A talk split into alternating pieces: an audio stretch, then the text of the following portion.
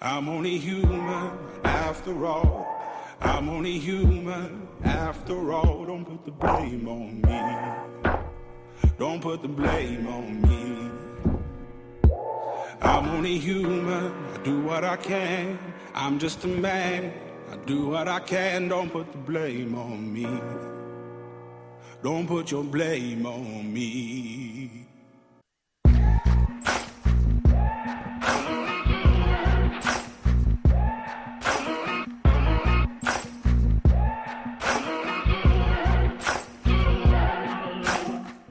La solitude peut être une forme de compagnie. Marc Lévy. Il y a dans chaque cœur un coin de solitude que personne ne peut atteindre. Albert Camus. La solitude ne vient pas de l'absence de gens autour de nous, mais de notre incapacité à communiquer les choses qui nous sont importantes. Carl Gustav Jung. Bonjour tout le monde, j'espère que vous allez bien. Emmanuel Robitaille avec vous pour les 60 prochaines minutes où on parle encore d'un sujet euh, très universel, très fondamental, qui nous touche tous et toutes euh, au moins à un moment euh, dans notre vie, c'est bien sûr la solitude.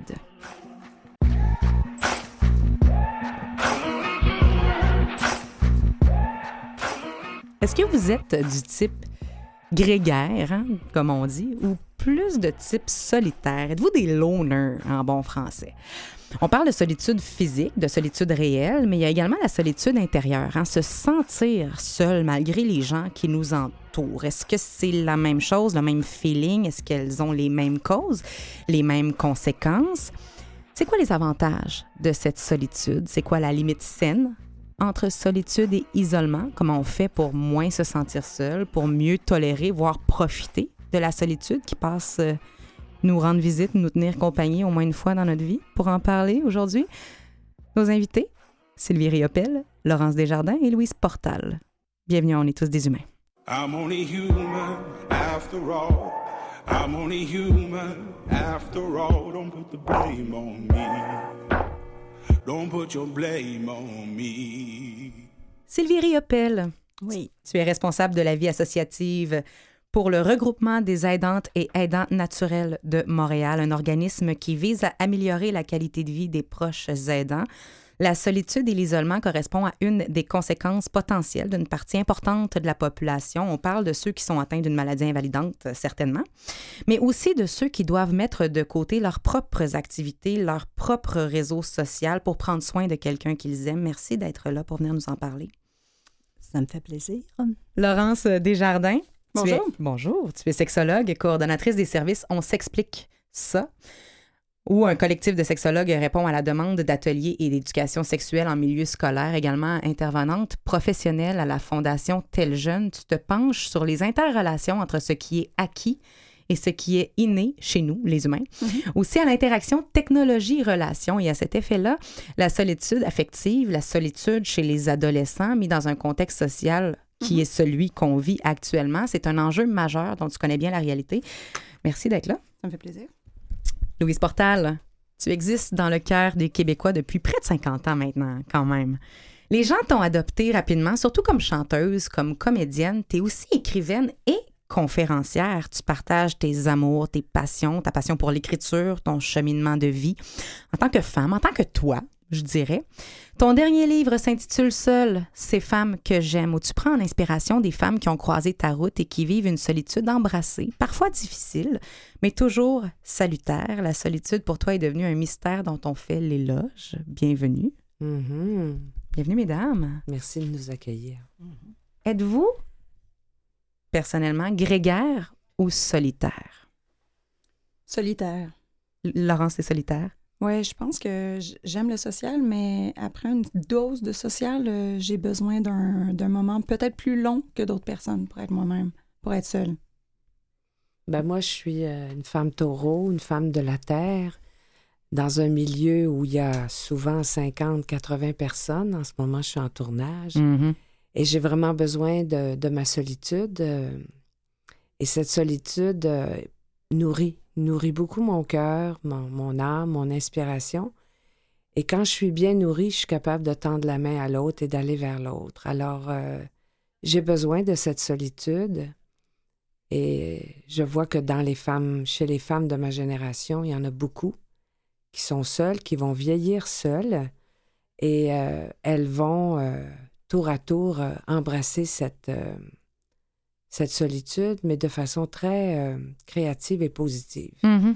Mm-hmm. Sylvie, mm-hmm. je, veux finir le tour de table. Sylvie? moi, j'adore la solitude. J'aime ça. Je me sens bien. c'est des moments pour me recentrer, pour me découvrir. Et à la finale, c'est, ça me permet de faire le travail que je fais. Louise vient de parler d'un fait important. Plusieurs femmes vont vieillir seules. Tu es témoin de cette réalité-là dans les femmes de ta tranche d'âge. Qu'est-ce que ça vous fait d'entendre ça, euh, les filles autour de la table? Est-ce que ça fait peur ou est-ce qu'on euh, on avance dans une réalité, une solitude future avec confiance, voire plaisir? Ben, moi, euh, je veux dire, c'est sûr que c'est quelque chose sur lequel je, réfléchis beaucoup. de par mon travail, première tranche de travail professionnel, j'ai travaillé avec des gens euh, de, 40, mais de 50, 60 ans et plus. Et maintenant, je travaille avec des jeunes. Donc, euh, ça fait partie d'une réflexion. Parfois, à des moments de ma vie, ça a été euh, anxiogène même, mm-hmm. de, penser est-ce que moi, je vais. Comment je vais vieillir, mais est-ce que je vais vieillir seule? Est-ce que je vais, je vais souffrir de, solitude? Ce qui m'a amené à, à, me poser des questions sur qu'est-ce que la solitude, qu'est-ce que être isolé, se sentir isolé, entre le, fait et le sentiment finalement. Parce que effectivement, il y a une différence entre cette solitude que l'on choisit et cette solitude qui est subite. Hmm. C'est-à-dire qu'à partir du moment où on accueille puis on embrasse toute la totalité de sa vie avec tous les chemins qu'on a parcourus, surtout quand nous, on est rendu euh, à un âge euh, qui commence à être respectable, on est capable de pouvoir goûter justement à ce temps pour soi. Euh, comme tu as très bien dit, on se dépose en soi et c'est vraiment un outil de connaissance de soi, puis on, devient en paix avec ça. Mais si on n'a pas fait ce travail d'accueil et puis qu'on attend que l'autre vienne nourrir notre quotidien, vienne nourrir. Oui, voilà. Mm-hmm. Si on est comme, par exemple, je sais que c'est, on l'utilise beaucoup, mais ça veut bien dire ce que ça veut dire. Quand on est dans une relation de codépendance affective, que ce soit avec un partenaire de vie, avec des membres de sa famille, avec son, des gens avec lesquels on travaille. Là, l'accueil de, de, cette solitude qui va venir un jour et ces peines perdues, on va en souffrir terriblement et c'est là que l'isolement peut rentrer en ligne de compte. C'est quoi la, la limite saine entre l'isolement et la solitude, justement? Moi, je pense qu'on devient isolé quand on n'a plus la capacité ou le désir d'aller vers l'autre. OK? Parce que les. Euh, on peut euh, vivre des moments de solitude, si j'en reviens à la solitude, et être, garder cette capacité d'aller vers l'autre et d'être. Ça reste malléable. Oui, mais c'est quand il y a une fermeture. Quand le cœur se ferme. Oui, mm. malheureusement. Mm, il, y a, il, y a, une différence entre, solitude et être isolé. Hein. Euh, on, souvent, on mélange les deux. On dit souffrir de solitude, isolé, isolement isolé, isolation, se sentir isolé, c'est exactement ça. En fait, c'est se sentir coupé ou se couper d'autrui. Hein, c'est se retirer. Euh, la solitude, il y a une espèce de connotation positive. Dans cette solitude-là, elle, peut être positive. Se retrouver avec soi-même, euh, se retrouver dans ses pensées, euh, se retrouver dans un moment créatif par rapport à soi-même. Il, y a un côté positif de, de ça. Euh, et, c'est dans l'isolation qu'on voit cette détresse. Puis euh, là, c'est la première fois que je pense à ça, mais tu sais, quand on dit qu'une maison est bien isolée, là, c'est qu'elle veut se protéger mmh. hein, mmh de mmh tout ce qui est extérieur. J'ai l'impression que la personne qui s'isole, c'est parce qu'elle est déjà en souffrance et puis elle est comme un animal, elle s'en va dans son repère et elle s'isole. Et ça, ça fait des fois qu'on démissionne. On démissionne de la vie. Mhm. C'est d'être en action, d'aller vers l'autre, de, prendre de l'expansion. C'est une fermeture. Notre coquille se referme. On est comme un, escargot, puis on rentre dans sa coquille. OK. Puis moi, j'aimerais ajouter qu'il y a des contextes qui nous amènent à s'isoler. Quels sont-ils? Le contexte de Bon, de, quand on est très préoccupé à prendre soin de quelqu'un quand on, euh, on est confronté toujours à nos limites, euh, il y a une, une souffrance qui s'en dégage. Quand on ne se sent pas compris, OK, c'est, on, comment je dirais ça, donc, c'est, ça nous rend, ça nous enlève la capacité d'aller vers l'autre. Mhm. OK? Alors, c'est un des, des fois, des contextes de vie nous amènent à. On s'isole parce qu'on n'a pas le temps, puis on s'isole parce qu'on n'a plus les moyens. La, ou qu'on a moins de moyens. la maladie fait ça beaucoup. Oui, moi, j'ai, la- moi, oui, j'ai, j'ai été oui. témoin de ça avec ma soeur jumelle. Elle a été en dépression pendant quelques années avant d'avoir le cancer et d'en mourir. Et dans la période de dépression, elle- a systématiquement éliminé tout le monde de sa vie. Mhm. même ceux qui voulaient être proches d'elle et l'aider, il y avait quelque chose comme tu veux pas que les gens te voient comme ça. Puis toi, tu te sens très impuissant de comment aller vers la personne qui est dans cette souffrance-là. C'est vraiment pas évident et on s'occupe beaucoup de, de, des médicaments et tout ça, mais la détresse humaine, elle a besoin de caresses, elle a besoin d'écoute, elle a besoin de présence. C'est comme s'il y a un souffle de vie qui peut demeurer présent dans la solitude parce qu'elle est belle, parce qu'on s'auto-nourrit, parce qu'on remet des choses en place. Ce souffle de vie-là est également présent quand on rentre en relation avec les autres, mais il s'éteint quand l'isolement prend le dessus. C'est un peu ce que je comprends. On continue à parler euh, d'isolement ou de solitude dans quelques instants.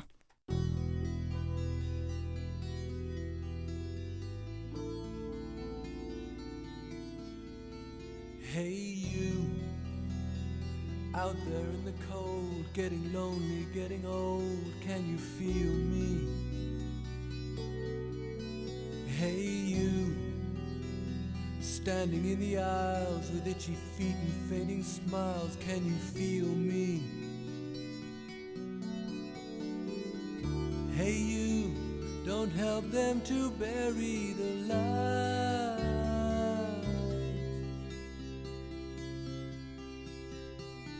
Don't give in without a fight.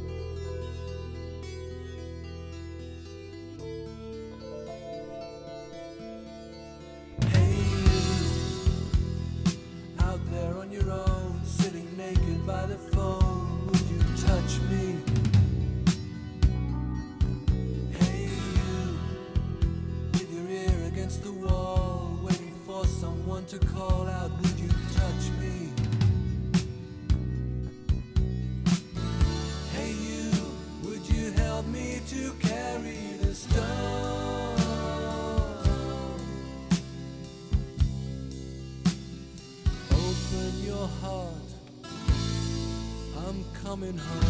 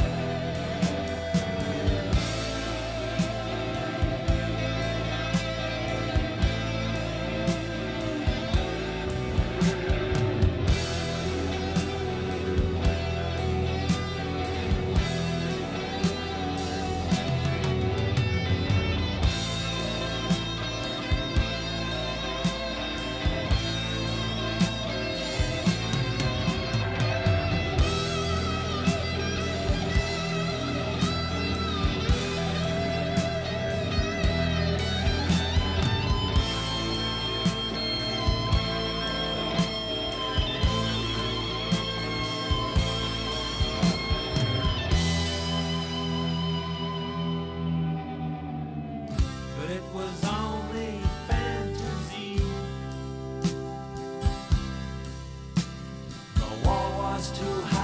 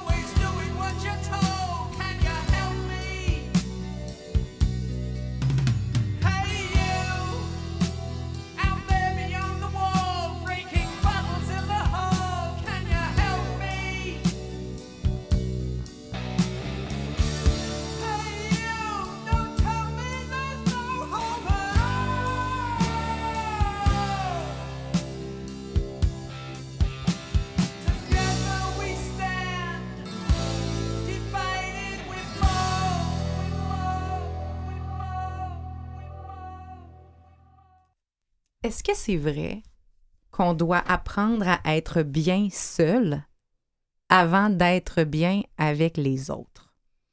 C'est essentiel, C'est à vrai? mon avis. Oui. Oui. C'est si on n'est pas bien avec soi-même, c'est très difficile de rentrer en communication et en communion avec l'autre. Parce qu'on est toujours sur ses gardes, on est méfiant, on se demande. Alors que si on fait la paix avec soi-même puis qu'on est bien, c'est beaucoup plus facile d'être ouvert, d'être accessible à l'autre. En tout cas, moi, rendu à Mhm. l'âge que j'ai, c'est quelque chose qui est très important, puis je travaille là-dessus euh, constamment dans mes relations. Mhm. Et je suis d'accord avec euh, ce qui vient d'être dit, mais euh, je pense que c'est essentiel de, de connaître la solitude, OK, pour se connaître. OK, pour, en- en- comment je dirais ça, pour plus être sous la, toujours, la, ben, je veux dire, la domination du regard de l'autre ou de l'approbation de l'autre. C'est extrêmement intéressant ce point de vue-là parce que quand je vous lisais, euh, on vous a posé des questions avant que vous veniez. Moi, je reprends, je, je retire euh, ce que vous dites et des fois, ça me donne souvent, tout le temps, ça me donne beaucoup d'idées. Et cette idée d'identité-là revenait souvent. C'est comme si la solitude nous aidait à nous forger en tant que personne, à trouver notre authenticité pour peut-être, comme tu disais tantôt, Louise, mieux se redonner au monde. Oui. Je sais pas si ça fait du sens. Oui, mais en, en fait, euh, du point de vue de, de quelqu'un qui travaille beaucoup en, en relations interpersonnelles, en, Mhm. en santé mentale, mais, mais aussi en développement de soi, on, on le voit bien, euh, les gens qui ont des problématiques sociales, euh, relationnelles, sont souvent des gens qui ont eu des blessures ou qui ont eu euh, une construction d'eux-mêmes, qui, qui ont des faiblesses, qui ont mal construit.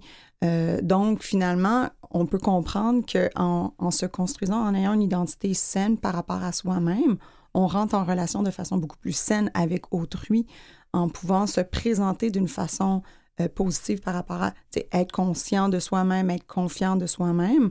On accepte l'autre beaucoup plus facilement et on se présente beaucoup plus facilement. Euh, dans les relations qui sont malsaines, dans les relations qui sont, euh, que ce soit euh, abusives, que ce soit les gens qui ont des problématiques de santé mentale, qui vivent de dépression ou d'anxiété, ce sont des images de soi qui ont, qui ont de la difficulté avec eux-mêmes. Et donc, quand ils rentrent en relation avec les autres, ça devient souvent problématique. Donc, Et on peut le voir vu que comme c'est instable, ça va bouger au fil des regards. C'est un peu ça, finalement? Euh, Quand on, est, quand on a subi euh, des agressions, quelles qu'elles soient, euh, puis qu'on est victime, on va être porté à être sur la défensive tout le temps. On va toujours se sentir attaqué par le regard, la parole, le geste de l'autre. La présence de Mhm. l'autre. Oui, voilà. Mhm. Alors, il y a tout un travail de rapatriement, en fait, à faire pour euh, se rapatrier dans tous les domaines de sa vie, puis dans tous les aspects de sa vie. Son aspect émotionnel, son aspect physique, euh, son aspect intellectuel. euh, c'est, tu sais, vivre, c'est ça. Hein? Vivre, c'est une grande aventure, c'est un long voyage, mais c'est, c'est un voyage. Ma sœur avait écrit ça dans une de ses chansons. euh, c'est un, un long voyage que l'on traverse seul. Et dans ce sens-là, c'est pas du tout négatif. C'est que on a un travail à faire avant de pouvoir après ça emprunter ce chemin avec d'autres qui vont qu'on va rencontrer, qui vont venir à côté de nous, ils vont marcher un certain temps dans notre vie, même ceux qui ont eu des enfants. Les enfants, ils te sont prêtés, là. Ils vont marcher un bout de temps dans ta vie, puis après ça, il faut que tu les laisses aller. Et tu, tu dois vivre beaucoup de solitude. J'ai pas eu d'enfants, mais j'en ai eu beaucoup au cinéma et à la télévision. quand je les retrouve, je suis contente, là, sais, mais quand le, le projet est fini, j'ai le cœur gros. Mais c'est, c'est- c'est- il faut lâcher prise. Puis je me retrouve toute seule, j'ai plus de famille, là, pour deux ans, trois ans, puis t'as coup, oups, on repart le tournage, je retrouve mes filles. Là, je dis ça là, parce que je suis en tournage en ce moment là, avec, Oui, avec. Evelyne et Virginie. Oui. Mais c'est- c'est c'est assez intéressant parce qu'au fond, si on regarde bien, ce qu'on est dans la vie, on le transporte aussi dans nos interventions. Moi, j'aimerais l'entendre, t'entendre euh, sur ton travail avec, euh, oui, les jeunes. Comment ils vivent cette solitude puis cet isolement, les jeunes, en ce moment? Mais c'est drôle, c'est, c'est, j'allais faire justement un lien avec ce que tu Ouais. viens de dire parce que moi, je le dis souvent dans mes interventions avec les jeunes, les jeunes qui posent des questions, les jeunes qui sont anxieux, les jeunes qui savent pas comment s'exprimer, qui savent pas comment ressentir, qui qui mettent pas le doigt, puis je leur dis, tu sais, peu importe ta meilleure amie, ton chum, tes parents, ton cousin, la famille d'accueil, euh, toi là, ta plus longue relation que tu vas avoir dans ta vie, là, c'est avec toi. Avec toi-même. Puis toi, là, t'es supposé d'être ton plus grand amour. Mhm. Avec toi, tu dois être honnête. Avec toi, tu dois être respectueux. Avec toi, tu dois te comprendre. Après ça, Mhm. tu pourras dealer avec les autres. Moi, je leur dis souvent ça, puis c'est comme une révélation que je leur fais comme... Avoir de la Oh, compassion pour soi. Oui, exact, de, de- de se comprendre. Euh, c'est être avec toi-même avant d'apprendre avec les, avec les autres, parce que c'est comme ça que tu vas pouvoir t'accompagner tout le long de ta vie, finalement. Absolument. Mhm. Ouais. Et? L'enfance nous ressemble, et quand on devient femme, l'enfant qu'on a été marche à nos côtés. On se laisse même pas aller nous-mêmes. hein. On se laisse, on se lâche pas nous-mêmes. Faut pas, on- puis plus on, On peut vieillit, plus on, prend, on peut prendre soin de nous. oui. Sylvie, tu avais quelque chose à ajouter. hein? Oui, c'est tout ça aussi fait qu'on développe sa- son estime de soi, sa confiance. Et tout ça fait que justement, on se détache du regard de l'autre et on devient de plus en plus authentique. Et on va vers l'autre de façon à, avec qui on est. Mais on- je nous écoute et je me dis, c'est tellement positif, la solitude, c'est tellement, c'est nécessaire, essentiel et positif. Pourquoi les gens sont si inconfortables à être seuls avec eux-mêmes à ce moment-là? Ben moi, je comprends pas ça. Je trouve qu'on est rendu en presque en 2020. On est en Amérique du Nord. Euh, il y a- on n'a pas d'affaire à, à stigmatiser la solitude, en tout cas surtout les, une femme seule, comme si c'était euh, euh, une tare, comme si c'était euh, quelque chose d'épouvantable. Dans le temps de nos grands-mères, une femme ne pouvait pas être seule, c'était suspect. Il fallait que tu sois mariée, il fallait que tu aies des enfants, mais on n'est plus là. Moi, c'est plein de femmes dans la soixantaine qui n'ont pas eu d'enfants, qui n'ont pas de petits-enfants, et elles se réalisent pleinement euh, dans, dans leur, dans leur mission de vie. Puis pour moi, la mission de vie, c'est être en accord avec soi-même, vivre selon notre essence. Est-ce que ça joue, ça, euh, vous pensez, chez les jeunes ou chez n'importe qui, le, le regard de l'autre sur le fait que je suis seule un vendredi soir ou que je suis seule ou que. euh, peu importe? Moi- C'est une des raisons pour lesquelles on n'aime pas ça? Moi, je pense que ça influence sur l'isolement. Je pense que ça va jusque-là. Tandis que si le regard était positif, de dire, bon, ben, ça fait partie de la vie, un point, c'est tout, euh, je veux dire, les, les gens continueraient d'aller vers les, les uns vers les autres. Tandis que là, s'il y a un jugement, ben, qui aime l'être jugé? Ben, je, je pense qu'on vient de toucher sur quelque chose d'assez important. Le- le- il, y a un, il y a un aspect qu'on oublie dans, cette, dans cet écart générationnel-là de, de femmes de 60 ans versus de, de mes jeunes à tes jeunes. Mm. Il y a quelque chose qui est vraiment marquant qui est arrivé. Euh, c'est tout dans la communication à travers les réseaux sociaux et la communication virtuelle. Euh, on n'a jamais été aussi connecté et informé et aussi seul à travers un écran. Alors, on pourra en, en reparler plus tard, mais, mais ça, c'est la grande différence entre ces femmes de 60 ans qui se réalisent et nos jeunes qui sont isolés parce derrière que- un écran. Oui, parce que la, la réalité virtuelle, c'est pas la réalité humaine. hein. Voilà. Euh, et euh, même souvent, on- les gens n'ont même plus les mots pour nommer. Il y a une grande différence aujourd'hui dans la façon dont on entre en relation avec nous-mêmes et avec les autres, mais aussi cette solitude intérieure qui se crée, je pense, et ça touche certaines personnes. On va en parler dans, dans quelques instants. When I was young, I never needed anyone. And making love was just fun. Those days are gone. Living alone, I think of all the friends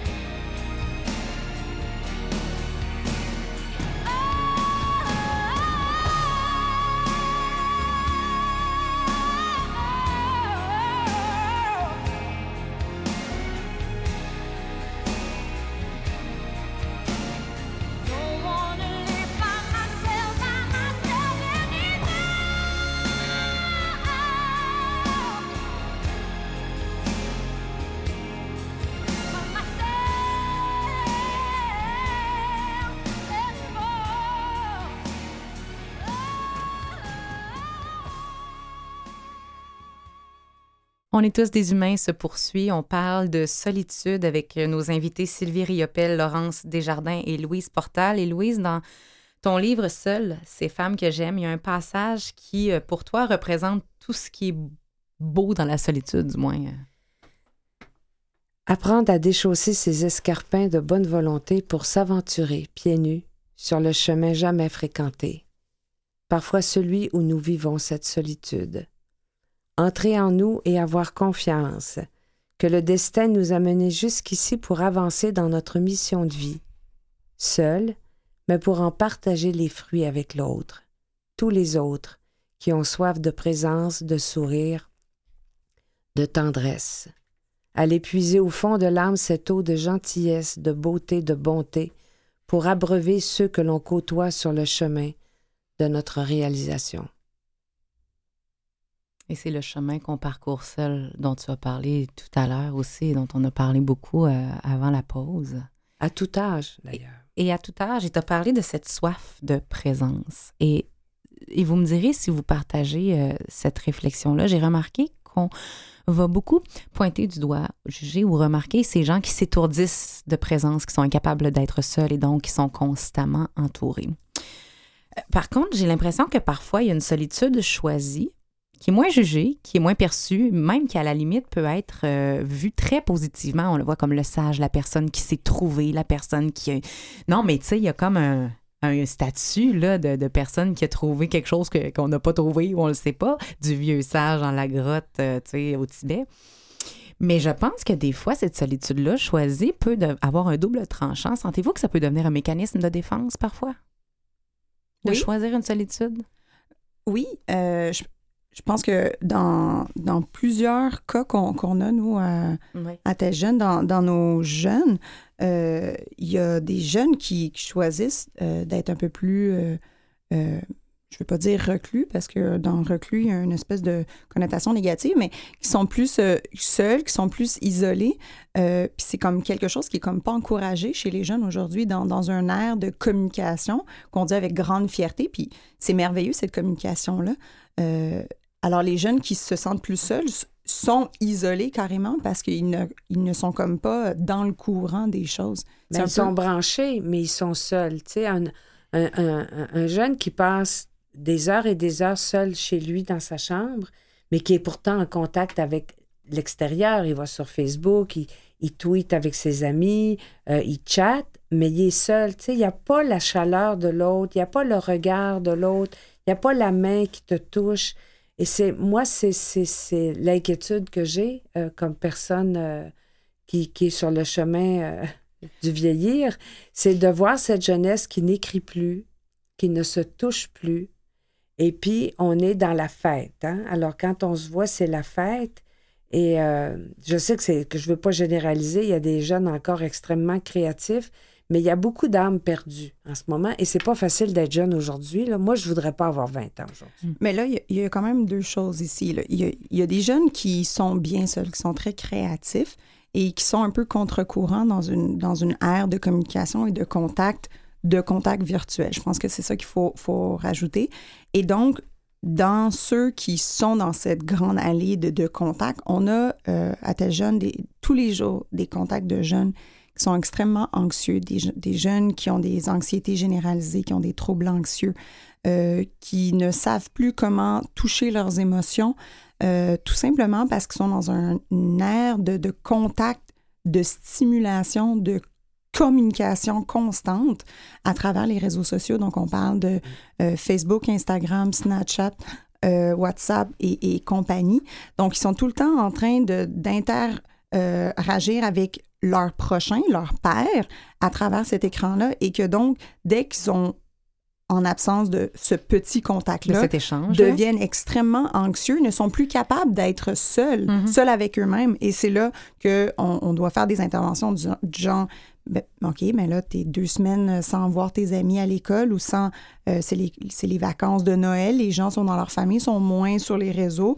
Euh, occupe-toi toi-même, occupe-toi dans ta chambre, as-tu des hobbies? Puis c'est la panique. Et c'est la- là, et c'est là qu'on parlait que c'est l'importance de se connaître. Oui.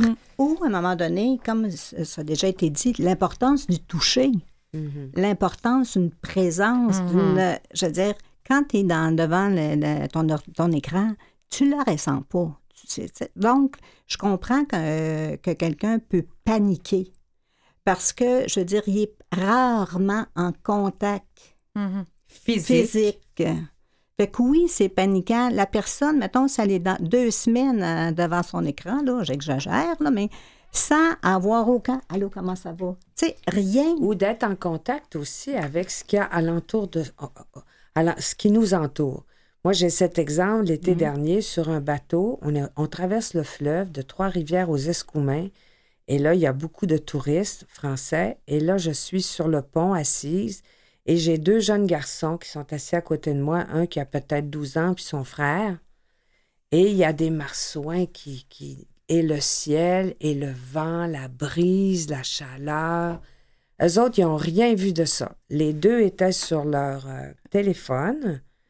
Et là, j'ai regardé leurs mains Mm. et les, les, les pouces de l'un étaient complètement déformés à force de manipuler le téléphone. Puis je me suis dit, puis là, les parents étaient en dedans, puis ça n'avait pas l'air de trop les déranger. Moi, ça m'a presque scandalisé. Je me suis dit, ils passent à côté de l'essentiel. Ah oui. Ils n'auront rien vu de leur voyage, eux autres-là. Là. Et puis, je me dis, c'est une responsabilité que nous avons comme parents et comme citoyens, et même comme gouvernement, puis comme de faire quelque chose parce qu'on s'en va vers, que, vers un, un- un avenir qui va être désenchanté, qui va être euh, iso- isolé.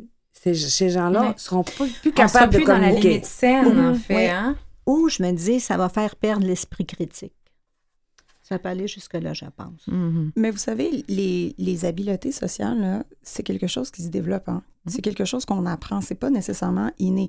L'être humain est un être social. De communication, de un être de relation. communication, de relation. L'être humain a besoin d'être en- euh, entouré euh, de, de stimulation.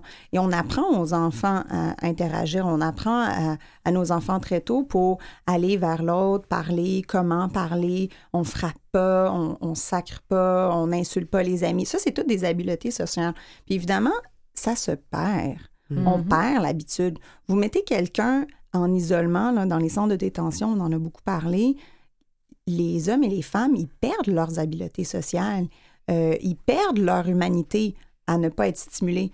Alors, le jeune, euh, qu'on lui a donné un cellulaire très tôt, qu'on lui a donné un iPad très tôt, qu'on lui a donné la capacité de canaliser toute son énergie vers un élément, un écran, parce qu'évidemment, c'est pas un enfant de 12 ans qui achète un téléphone, c'est le parent.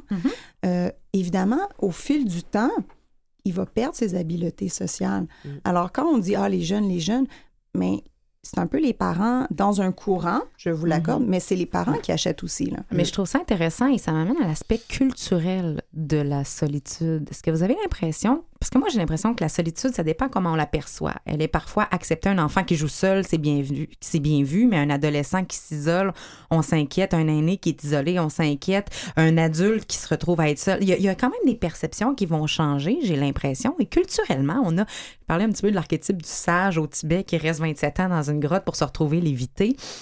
Alors qu'on a fait des tests anciennement dans l'émission Testée sur des humains, euh, Pierre Rivard s'était isolé dans une pièce pendant 24 heures et il vivait des symptômes d'aliénation mentale. Qu'est-ce qui explique ce différent vécu-là de la solitude? Est-ce qu'il y a des, des personnes qui sont plus à même de se couper, mettons, on voit pour des gens malades, là, qui acceptent plus facilement de se tasser? Mais, OK. Mais j'ai l'impression aussi que. Comment je dirais ça? Donc, on, euh, comment, qu'il y a comme un. Comment je dirais ça? Une démission. Hmm. OK? Une démission. Donc, quand on démissionne, euh, Il reste pas grand-chose. c'est ça, on s'isole. Parce qu'il y a tout le, le- le- le- de, de faire confiance. C'est plus là, là. Mhm. On a démissionné. Il y a, il y a une chose importante, c'est quand on, on peut être isolé, on- comme par exemple ce- le retrait ou l'isolation en milieu carcéral, il y a une absence de stimulation ici. là. Mhm. Donc, il y a des gens qui, l'enfant qui joue seul dans sa chambre, qui construit avec des blocs, il est stimulé. Il se stimule lui-même. Il y a un apport créatif, il y a de l'ingénierie, il, y a, euh, il y a un monde imaginaire. Par contre, euh, le- l'enfant, euh, la personne âgée, qui est dans sa chambre toute seule, qui regarde la télé toute la journée, c'est pas une stimulation, là. C'est une stimulation très sur une base. L'adolescent qui passe son temps sur son téléphone, la stimulation, elle est artificielle. Il n'y a pas de créativité. Donc, je pense qu'il y a peut-être ça dans cette solitude-là, isolation. C'est le contact avec la nature, là. Euh, On réinventera pas le monde. Euh, tu sais, on est tous des animaux, mais on vit différemment que les animaux. Mais les animaux, ils vivent dans la nature. hein. Puis nous, si on reste pas avec un contact avec la nature, on va perdre notre profonde nature.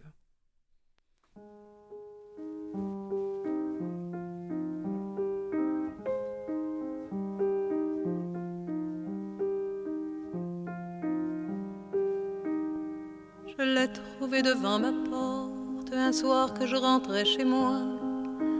Partout elle me fait escorte, elle est revenue, la voilà. La renifleuse amours mortes, elle m'a suivi pas à pas la gaze. Que le diable l'emporte, elle est revenue, elle est là. Avec sa gueule de carême, avec ses larges yeux cernés. Elle nous fait le cœur à la traîne, elle nous fait le cœur à pleurer. Elle nous fait des matins blêmes et de longues nuits désolées la gaze. Elle nous ferait même l'hiver au plein cœur de l'été. Dans ta triste robe de moire, avec tes cheveux mal peignés, T'as la mine du désespoir, tu n'es pas belle à regarder. Allez, va t'emporter ailleurs, ta triste gueule de l'ennui. Je n'ai pas le goût du malheur, va t'en voir ailleurs si j'y suis. Je veux encore rouler des hanches, je veux me saouler de printemps. Je veux m'en payer des nuits blanches, à cœur qui bat, à cœur battant. Avant que sonne le blême et jusqu'à mon souffle dernier, je veux encore dire je t'aime et vouloir mourir d'aimer. Elle a dit, ouvre-moi ta porte, je t'avais suivi pas à pas. Je sais que tes amours sont mortes, je suis revenue, me voilà. Ils t'ont récité le poème des beaux messieurs, des beaux enfants, des faux rimbaud, des faux verlaines. Eh bien, c'est fini maintenant. Depuis, elle me fait les nuits blanches, elle s'est pendue à mon cou, elle s'est enroulée à mes hanches, elle se couche à mes genoux. Partout, elle m'a fait escorte elle me suit pas à pas, elle m'attend devant ma porte, elle est revenue, elle est là. La solitude, la solitude.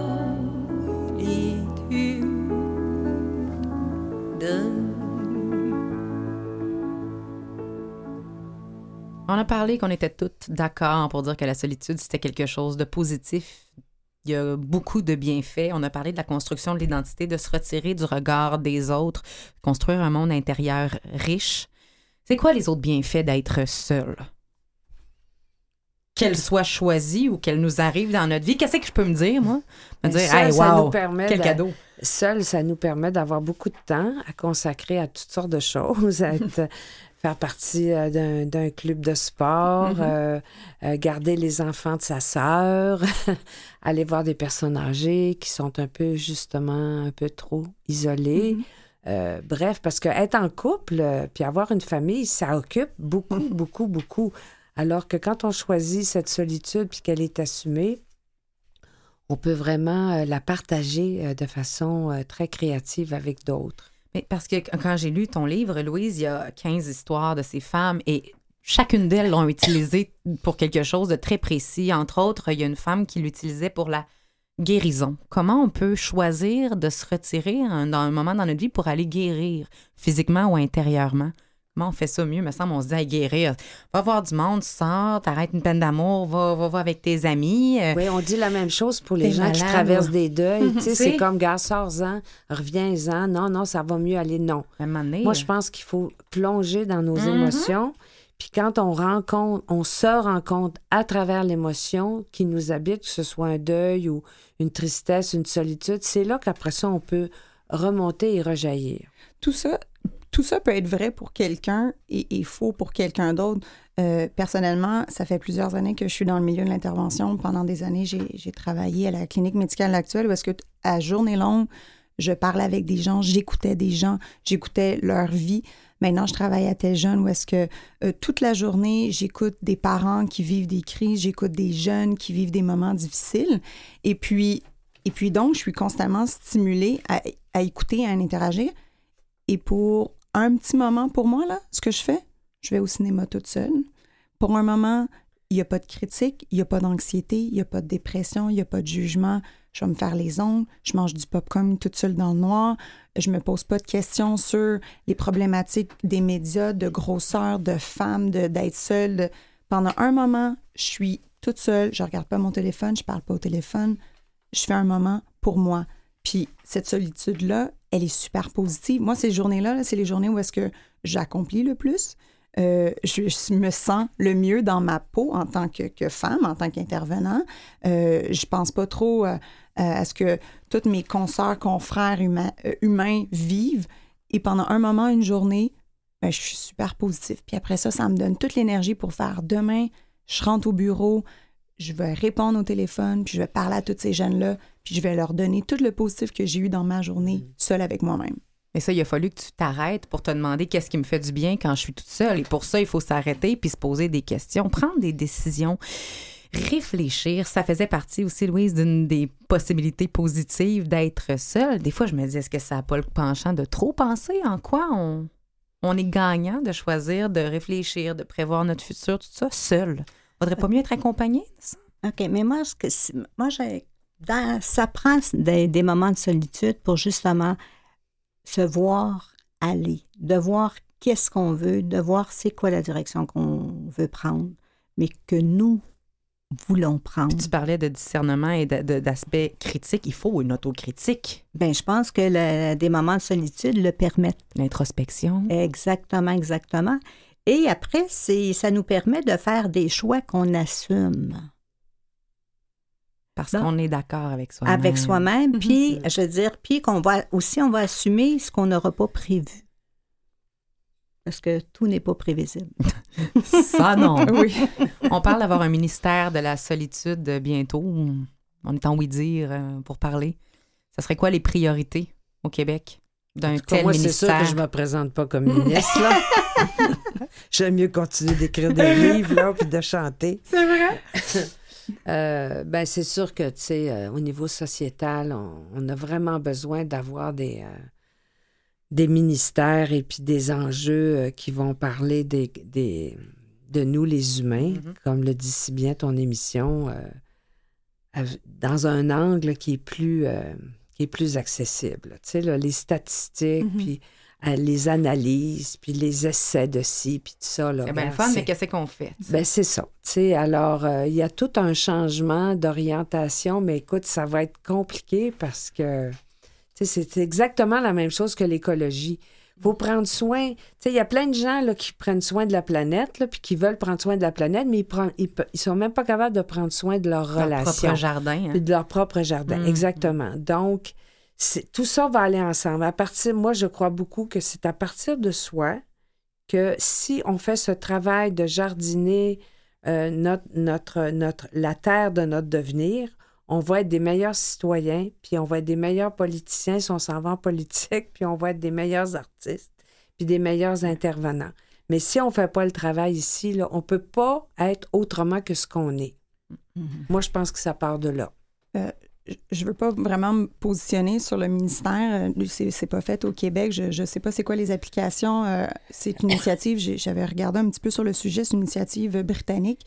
Euh, euh, les Britanniques ont aussi pris l'initiative de, de mélanger maison de retraite et garderie. Oui. Et ça donne des résultats fort intéressants. Donc, moi, ce ministère-là, oui, non, je ne suis pas en politique, je ne me positionnerai pas là-dessus.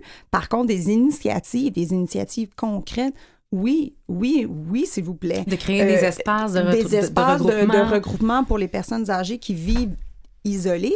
Euh, pour nos jeunes, euh, je discutais avec une collègue, puis on, se grattait un peu la tête justement sur nos, nos jeunes qui vivent d'anxiété, qui sont, sont pris avec leur téléphone, puis on se disait, pourquoi pas un camp de l'ennui, un camp où est-ce qu'ils peuvent prendre un moment à regarder le ciel et ne rien faire pendant un moment. La puis contemplation. la contemplation. Ouais. Puis je disais, ma foi, quelle bonne idée, un camp de jour pour jeunes où est-ce qu'on cultive l'ennui. Et pas l'ennui comme on fait rien toute la journée, c'est un moment où est-ce que tu ne fais rien quelques minutes et c'est bien. Tu te retrouves avec toi-même, puis après ça, on fait une activité, puis après ça, tu te retrouves avec toi-même, puis tu n'es pas stimulé, tu regardes euh, la vie devant toi, tu, tu vis ton moment. Plus être contemplatif. Oui, en fait. Ouais. parce Oui. que ce qu'on se rend compte, c'est que la solitude est synonyme de monde intérieur, de contemplation et de silence. Et là, ça, c'est à réapprivoiser, on va se le dire. Qu'est-ce qu'on peut dire en terminant aux gens qui se sentent seuls, Sylvie? qui se sentent seuls, Ouais. Je veux dire, c'est dans la mesure du possible, c'est si tu te sens seul, regarde à l'intérieur qu'est-ce qui se passe. Tu vas découvrir des petites merveilles qui vont te permettre d'aller vers les autres. Moi, j'ai envie de dire que la personne qui nous écoute en ce moment, si elle se sent seule, je lui, je l'invite à chanter une toute petite chanson. Il y a longtemps que je t'aime, jamais je ne t'oublierai. Je- une chanson de son enfance, peu importe, fredonner quelque chose, juste parce que chanter, c'est l'ouverture du cœur. Quand le cœur s'ouvre, on a envie d'ouvrir les rideaux, on a envie de regarder dehors, on a peut-être envie de mettre son manteau, de sortir, de faire un pas vers la vie. Il y a un effet boule de neige. Très Ouais. intéressant. Toi, Laurence? Ben, j'ai envie de, de- de dire à, à- à nos jeunes et moins jeunes, hein, pour, Mhm. pour tous les gens euh, qu'on qu'on peut toucher, euh, si vous vous sentez seul, euh, oui, il y, a, il y a des lignes d'écoute, il y a des gens qu'on qu'on peut tendre la main si c'est un contact social qu'on qu'on veut. Sinon, de, de se retrouver avec soi-même, il y a un élément positif qui vous habite. Donc, regardez cet élément positif-là et développez-le. Euh, regardez autour de vous. Qu'est-ce que vous pouvez construire? Qu'est-ce que vous pouvez utiliser avec vos mains? Qu'est-ce que vous pouvez modeler, penser, réfléchir, chanter, danser, euh, crier, faire de l'exercice? Il y a, un truc positif à l'intérieur de vous que vous pouvez exploiter.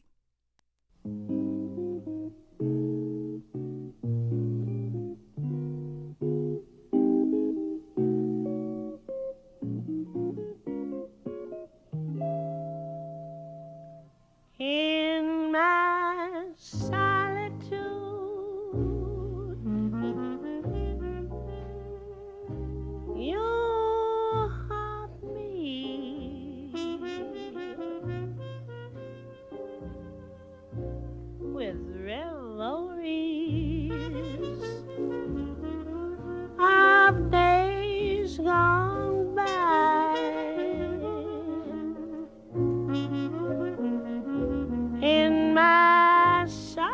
Solitude.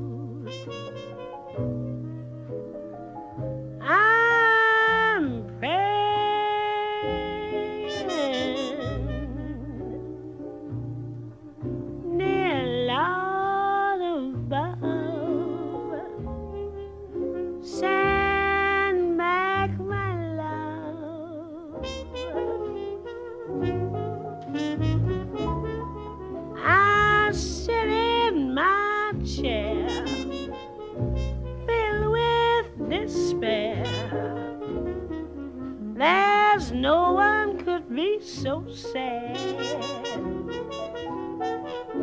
With gloom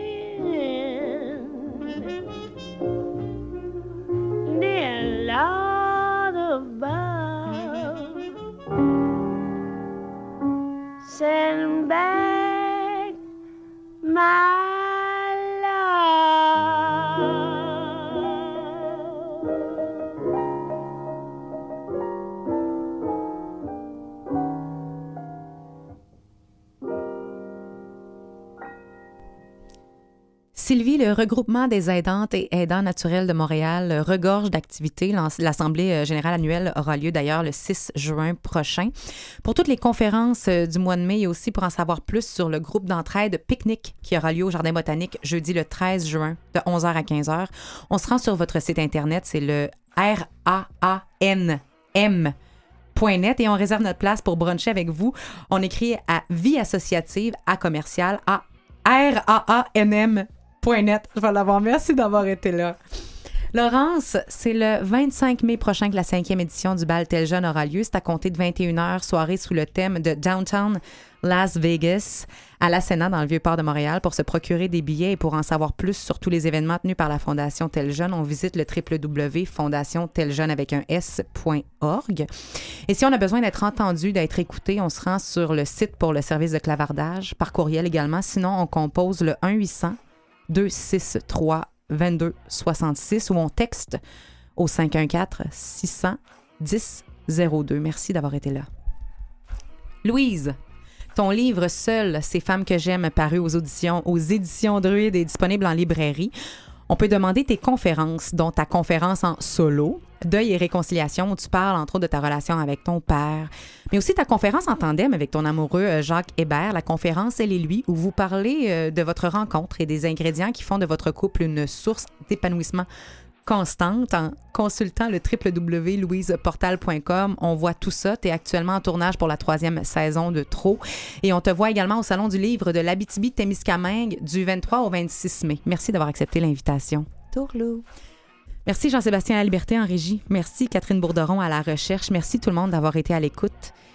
Et rappelons-nous cette phrase de Démocrite qui dit même dans la solitude Ne dis ni ne fais rien de blâmable. Apprends à te respecter beaucoup plus devant ta propre conscience que devant autrui. À la semaine prochaine.